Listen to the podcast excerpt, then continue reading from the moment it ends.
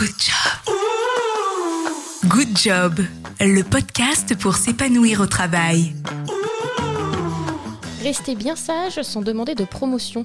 Ne pas s'énerver en réunion de peur de passer pour une hystérique. Être parfaite et surtout plaire à tout le monde. Tout mener de front quitte à s'oublier. Beaucoup de femmes aujourd'hui se mettent une pression immense et doutent de leur légitimité au travail. Pour vous aider à inverser la tendance, je reçois aujourd'hui Lucie Quillet, autrice du livre Devenir badass au travail, paru aux éditions Diathéno. Un livre qui vous invite tout simplement à prendre la place que vous méritez, sans culpabilité mais avec authenticité. Alors, prête à vous affirmer et à assumer vos ambitions? Bonjour Lucille Eh ben bonjour Fabienne. Comment vas-tu? Eh ben très bien. Et toi Mais très bien, merci aussi. Merci de demander.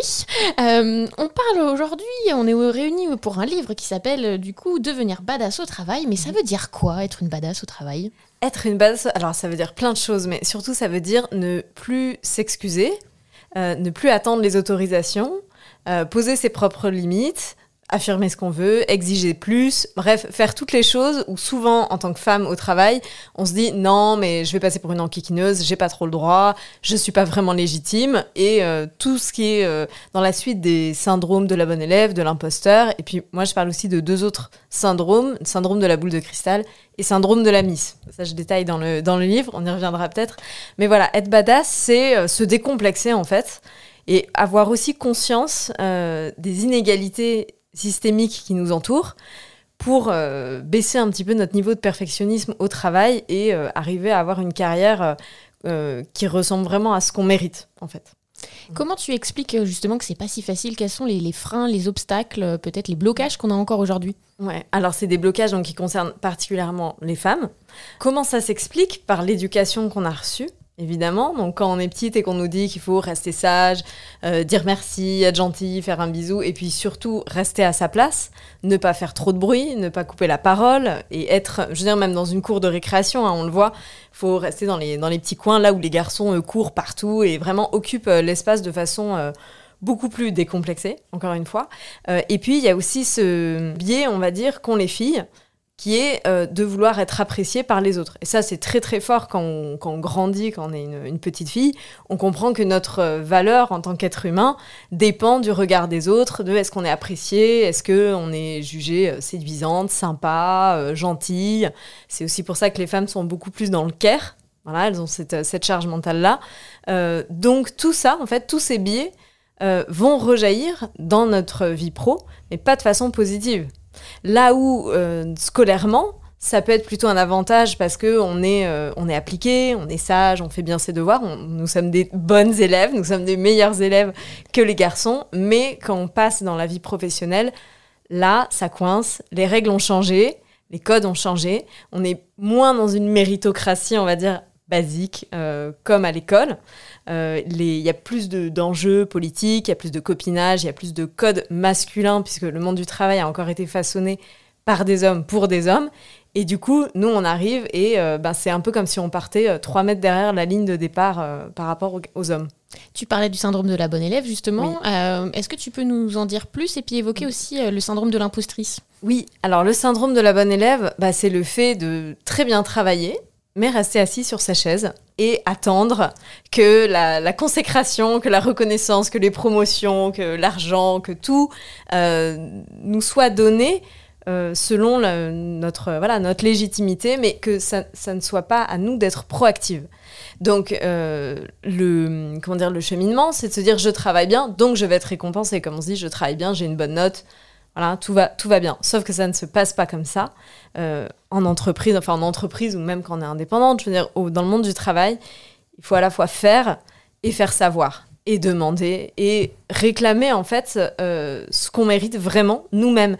Donc parfois c'est très difficile, vous pouvez très bien travailler, mais euh, ne pas être votre propre agent euh, il faut être en fait son propre agent, son propre commercial euh, et aller chercher parfois avec les dents ce qu'on mérite vraiment. Et ça, les bonnes élèves, elles ont du mal à le faire parce qu'elles se disent bah, si je mérite vraiment, ça va venir tout cuit, on va dire, sur mon bureau. Sauf que non. Et ça, c'est d'ailleurs un, comment dire un avantage pour plein d'entreprises de se dire on a des, des femmes qui travaillent très bien, qui demandent pas plus. C'est tout bénef.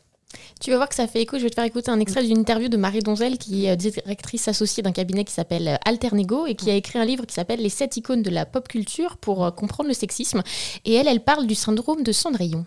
Il y a des tas de complexes que les femmes ressentent, mais pas que les femmes, qui vont, malgré elles, et souvent inconsciemment, leur interdire de passer euh, à l'étape de l'audace, de prendre leur élan pour la réussite. On peut citer par exemple le complexe de Cendrillon.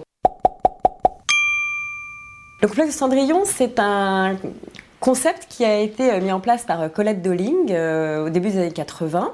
Colette Dolling a été psychanalyste. On sortait de la révolution des mœurs, de la révolution sexuelle des années 70, et elle recevait des tas de femmes dans son cabinet qui avaient absolument tout pour réussir. Elles avaient fait des études, elles étaient bien dans leur basket, elles étaient épanouies, elles avaient une vie sexuelle libérée, elles se sentaient un droit à la vie personnelle.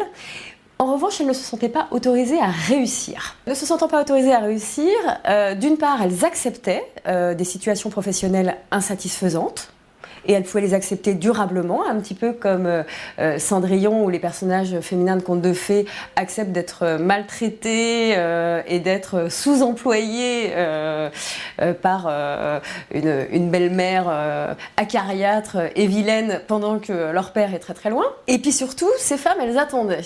Elles attendaient, elles attendaient, elles attendaient, elles attendaient quelque chose. Que le prince charmant vienne. Un jour, mon prince viendra.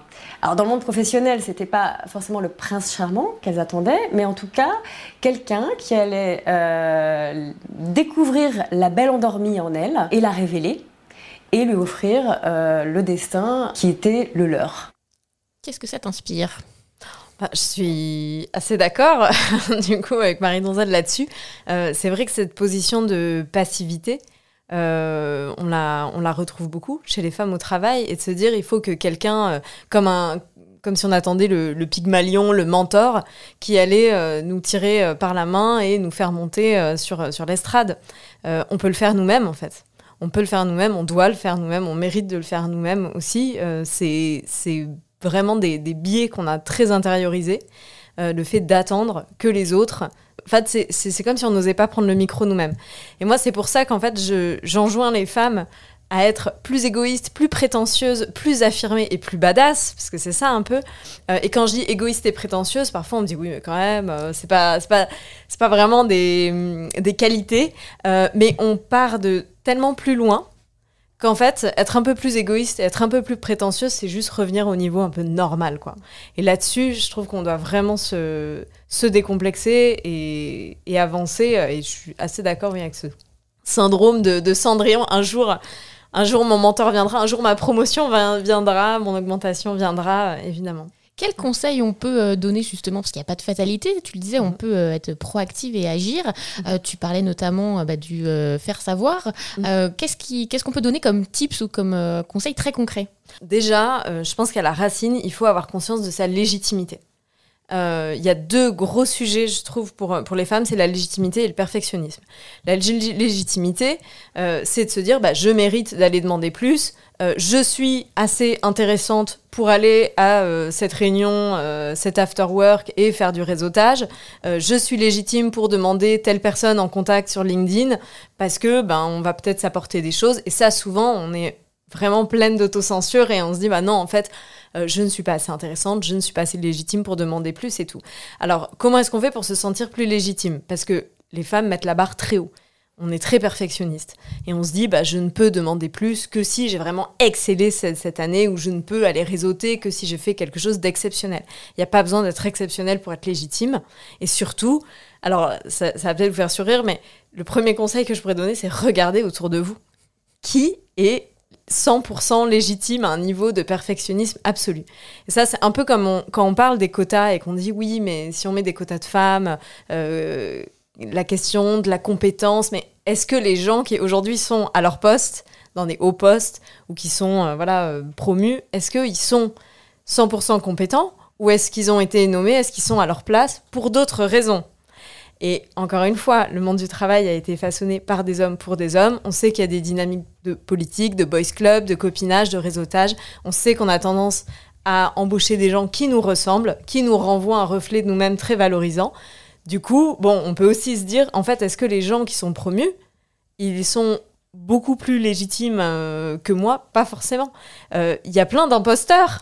Il y a plein d'imposteurs, ne l'oublions pas. Donc ça, c'est un peu le premier conseil déjà, d'avoir conscience de ce contexte-là, très inégalitaire. Euh, et puis aussi de se dire, en fait, nous, on travaille beaucoup. Parfois, on travaille deux fois plus et mieux que beaucoup d'hommes.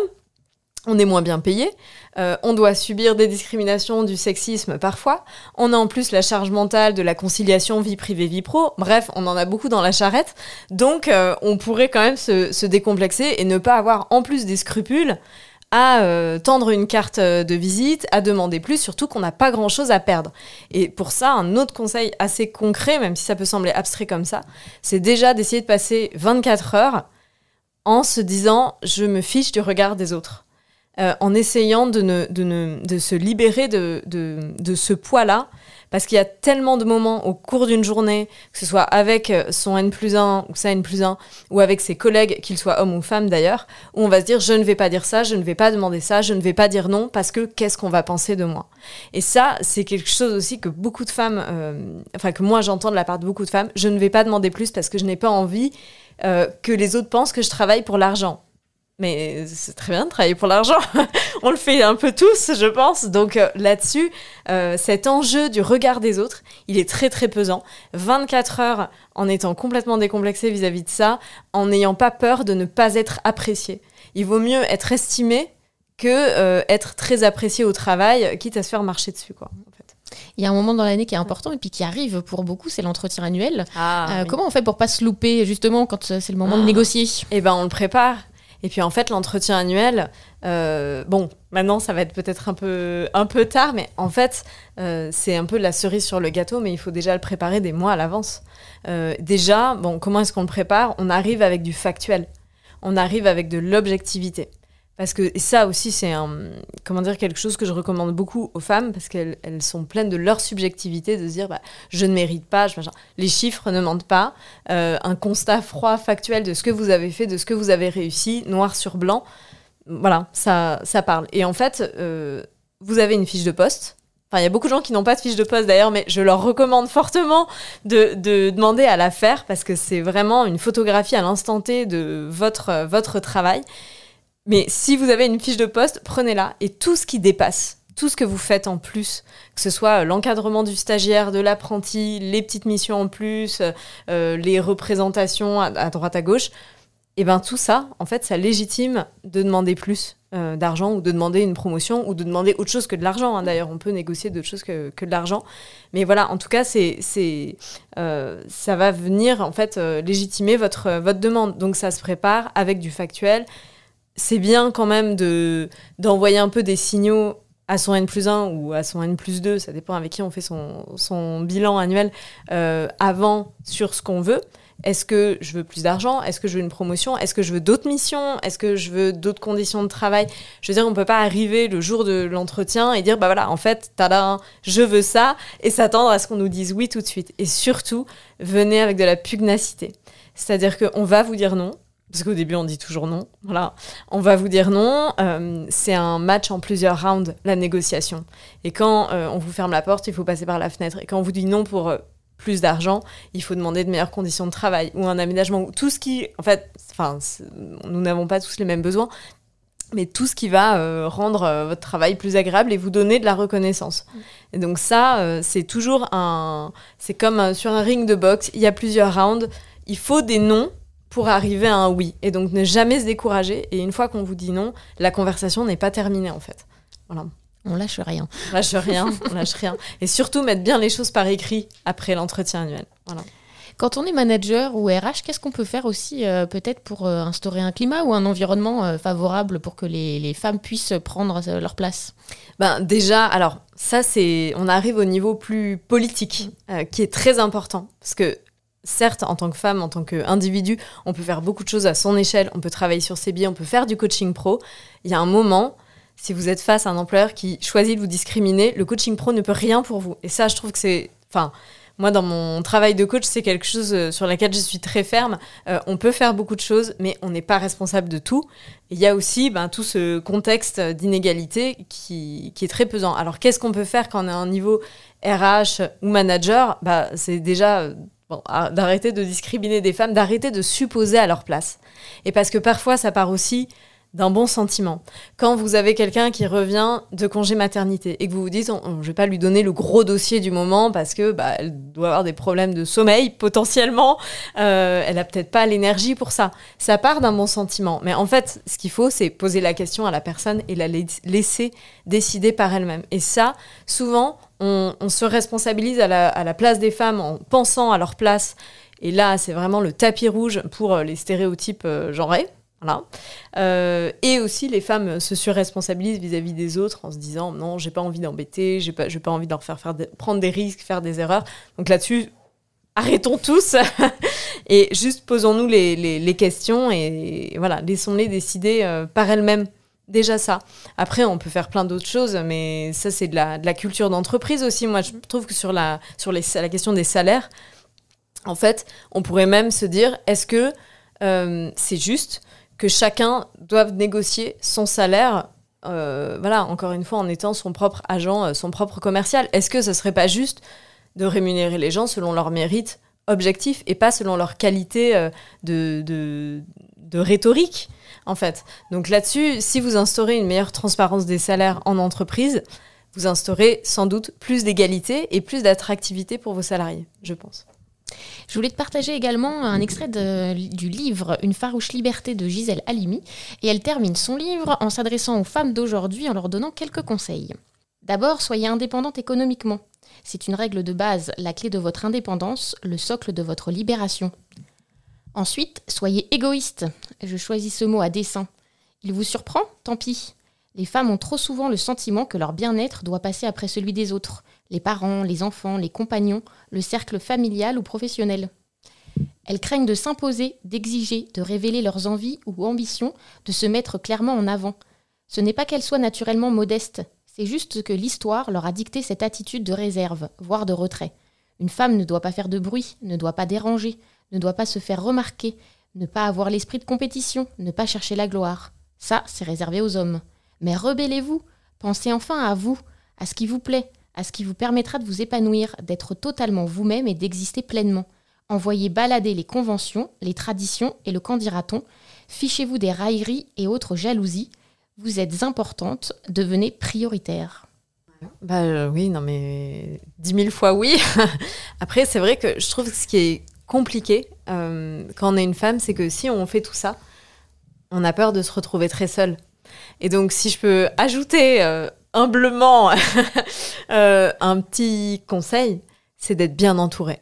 C'est de bien choisir. Euh, bon, la famille, on la choisit pas forcément, mais euh, ses amis, son ou sa partenaire, de bien aussi bah, dire à ses enfants, si on a des enfants, expliquer pourquoi bah, c'est important que voilà, on va au travail, on a une vie à soi et qu'on n'est pas une mère sacrificielle. voilà, bon, évidemment. Les enfants passent euh, en priorité euh, dans, bien des cas. Mais vraiment, je trouve que c'est important d'avoir un entourage qui, vous, qui ne vous fait pas culpabiliser, qui ne vous juge pas, pour se dire que voilà, on peut être tout ça. On peut être affirmé, on peut prendre la place. Il ne s'agit pas d'attendre l'autorisation, mais d'avoir du soutien parce que en fait c'est très compliqué de prendre la place et on sait et notre société n'aime pas trop les femmes qui parlent fort qui vont être exigeantes qui vont demander euh, des choses. Voilà parce qu'on est encore euh, avec ce, comment dire cette espèce d'épée de Damoclès comme quoi on va être une enquiquineuse ou une hystérique ou euh, voilà tout ce qu'on tout ce qu'on connaît trop bien. Donc là-dessus je trouve que l'entourage aussi choisir les gens qui nous aiment pour ce qu'on est entièrement et qui nous acceptent aussi en parlant fort, en prenant de la place et en ayant des exigences, c'est important. Et on parlait du perfectionnisme tout à l'heure. C'est important aussi de pas trop se mettre la pression, euh, notamment ah euh, le côté Wonder Woman, de vouloir ah, justement tout gérer de front. Ah mon dieu, la Wonder Woman, je la déteste. Pardon, euh, c'est une, une, énorme arnaque, la Wonder Woman. Ça, c'est vraiment le, le côté, vous arrivez à tout faire, mais en fait, c'est tout faire en faisant tout toute seule. Donc, euh, énorme arnaque parce que à la fin, vous êtes en burn-out, euh, que ce soit burn-out euh, professionnel, parental, burn-out de vie. La Wonder Woman, c'est en fait, en résumé, demander aux femmes de tout faire et de se contenter d'applaudissements à la fin. Euh, sauf que bah, les applaudissements, ça ne se mange pas. Euh, on aimerait avoir plus, euh, plus de droits, euh, plus d'argent, et ça, que ce soit au travail comme dans la vie personnelle. Bon, des, des, des dessins de fête des mères ou dire tu es une mère incroyable, nous Wonder Woman, c'est super, mais en fait, quand, quand on a besoin de plus d'égalité, de plus de, de plus de partage des tâches pour avoir, pour ne pas oublier en fait sa propre individualité, euh, bon bah ouais, un, un dessin ou un applaudissement ou un remerciement, ça ne suffit pas. Et, Et c'est un petit peu hypocrite aussi. Et c'est aussi poser des limites euh, aux autres Ouais. pour ne pas s'oublier. Oui, poser des limites aux autres, mais il faut pas. En fait, c'est compliqué parfois de le faire seul aussi. Euh, et notamment, euh, bon, si je prends cet exemple-là du congé maternité, euh, congé paternité, vous avez euh, 16 semaines versus un mois. Mm. Euh, Et quand le mois est pris, encore. et de quand le côté. mois est pris, oui, oui, merci. Euh, donc c'est compliqué de poser des limites quand la société aussi euh, perpétue des schémas inégalitaires. Moi, je trouve ça fou en 2023 que deux parents ne se valent pas. En fait, c'est ça un peu qu'on nous dit. Donc poser des limites, euh, oui. Et parfois, je pense qu'il faut les, les imposer et, et vraiment euh, partir. Enfin, moi, je vois beaucoup d'hommes euh, qui sont très à l'aise à dire ben, je ne peux pas euh, rester, je ne peux pas prendre mon congé parce que j'ai des réunions, parce que j'ai des... Il y a toujours des très très bonnes euh, raisons. Il faut aussi arriver à dire bah, moi, ça, c'est une très bonne raison. Mon travail est important, je pars, euh, je vais à ce. Voilà. Et se débarrasser un peu de cette culpabilité. Mais là, là, là c'est un autre sujet, la culpabilité féminine. Mais encore une fois, en regardant autour de soi, je pense qu'il n'y a pas beaucoup de gens qui se mettent autant la pression et qui mettent la barre aussi haut que, que les femmes. Et on- en fait, on, pourquoi faisons-nous euh, tout ça? Euh, Parce qu'on peut être très heureux sans être parfaite. Et oui, ça ferait du bien. Oui, oui. Si on va un petit peu dans le futur, en 2050, à ton Oh, avis, ce sujet, il sera comment? Ah, On en Dieu. sera où? Ah mon Dieu, en 2050. Euh, je sais pas, je pense qu'il y a beaucoup de choses qui changent. J'ai l'impression que dans les nouvelles générations, ça change vraiment beaucoup. Moi, j'ai, euh, je suis née en 89. Euh, dans les années 2000, être féministe, c'était pas du tout un compliment. Euh, quand on parle des inégalités, maintenant, il y a beaucoup plus de, de, de, réception, on va dire, mais aussi parce qu'il y a les réseaux sociaux et parce que les femmes s'écoutent entre elles et comprennent qu'elles ne sont pas seules et isolées et que du coup c'est une, une, une vague d'ampleur, euh, voilà, enfin bon, des, des- inégalités sy- systémiques, comme on dit. Donc je pense que ça, ça fait qu'on gagne beaucoup de temps. Euh, parce que si on attendait l'autorisation des RH ou des politiques pour euh, obtenir l'égalité, on attendrait très très longtemps. Et là, les réseaux sociaux, tous ces témoignages, tout ce partage de femmes entre elles, euh, c'est une, vague du coup qui fait que les choses vont être, enfin, vont devoir changer obligatoirement. Donc je pense que ça va continuer, que ça va s'amplifier. Mais voilà, c'est un, un équilibre entre ce qu'on peut faire à son échelle personnelle et ce qu'il faut faire au niveau euh, politique. Mais j'espère quand même qu'en 2050, on aura avancé. Mais déjà, c'est fou de se dire que euh, ça fait pas si longtemps que ça euh, qu'on a le droit de vote, euh, qu'on a le droit d'avoir un compte en banque, qu'on a le droit de, divorcer sans l'autorisation de son mari, tout ça. Donc en fait, c'est vrai que parfois c'est très décourageant. Et d'un côté, moi, il y a des fois, je me dis, mais il y a 60 ans, on était dans un autre monde. Et c'est rien 60 ans. Donc euh, en 2050, j'imagine qu'on aura fait des pas de géants. J'espère qu'on sera toutes des badass euh, et qu'on on arrêtera de s'excuser. ouais. ça, ça nous irait bien, en Ouais. effet. À la fin de ce podcast, euh, en fait, j'aime toujours que mon invité pose une question à mon invité d'après sur son Ah. sujet à, à lui ou à elle. Et Très donc, tu vas écouter la question de Margot Gelin qui était venue euh, nous parler de charge mentale au travail. Alors, cher invité, ce que j'aimerais euh, savoir quand je parle de, surcharge mentale, très souvent euh, les personnes disent euh, bah, j'ai hâte d'être en vacances, j'ai hâte d'être en week-end. Et, j'aimerais savoir un petit peu, toi, quand tu te retrouves en, état de, surcharge mentale et que ça y est, tu arrives à arriver dans un moment où, tu peux couper, que ce soit les vacances, peut-être le, soir ou les week-ends, qu'est-ce qui te permet de d'évacuer la surcharge mentale et est-ce que euh, réellement quand on est en congé on arrive à complètement euh, se mettre dans des tâches sans être dans un état de surcharge mentale? C'est une très bonne question. Particulièrement quand on est indépendant. Euh, moi, c'est vrai que ça fait bah, plusieurs années maintenant. Ça fait euh, euh, 5 ans, 6 ans que je travaille en indépendante. Et on a du mal à débrancher. Euh, on a du mal à couper en fait. Même il y, a- il y a à la fois la, la charge mentale, mais le- la déconnexion qu'on a du mal à faire avec le travail parce que vous êtes votre propre euh, boss. Alors moi, parfois, je me dis en fait, tu es une boss maltraitante avec toi-même euh, puisque tu, tu, tu fais trop de présentéisme euh, et tu travailles le week-end et voilà. Donc je- bon bah, il y a un moment, il faut juste couper. Il y a n'importe quel mail peut attendre euh, 24 heures. Euh, un téléphone rangé, ça fait beaucoup de bien. Donc éteindre son téléphone, euh, tout simplement. Après, comment est-ce qu'on arrive à se, à se vider la tête, faire des choses manuelles aussi, sortir? Moi, je sais que j'ai, enfin, j'écris des livres, euh, je- je- j'écris des articles, je suis très dans ma tête. Au bout d'un moment, bah, il faut aller nager euh, dans une piscine. Vous avez plus de téléphone, vous avez plus de mail et vous avez que vos bras pour pour nager. Donc voilà, essayer de se déconnecter un peu comme ça. Ouais. Basique, mais ranger le téléphone, ça- a priori, ça, ça marche bien. Basique mais efficace. Voilà, exactement. Quelle serait ta question pour euh, mon prochain invité? Eh ben, que fais-tu euh, pour valoriser les femmes autour de toi et reconnaître euh, leur travail? Je ne sais pas à qui est cet invité, mais du coup, voilà, c'est quelque chose qui peut être intéressant parce que tous à notre échelle, euh, on peut valoriser et aider à l'égalité avec des tout petits coups de pouce, mais qui peuvent être très efficaces. Donc voilà, je demanderai ça peut-être. Eh ben, ce sera un partage de bonnes pratiques. Voilà. Merci beaucoup Lucille Eh ben, merci pour l'invitation. et à très bientôt. À Bonne très journée. bientôt. Au revoir. Good job. Good job. Le podcast pour s'épanouir au travail.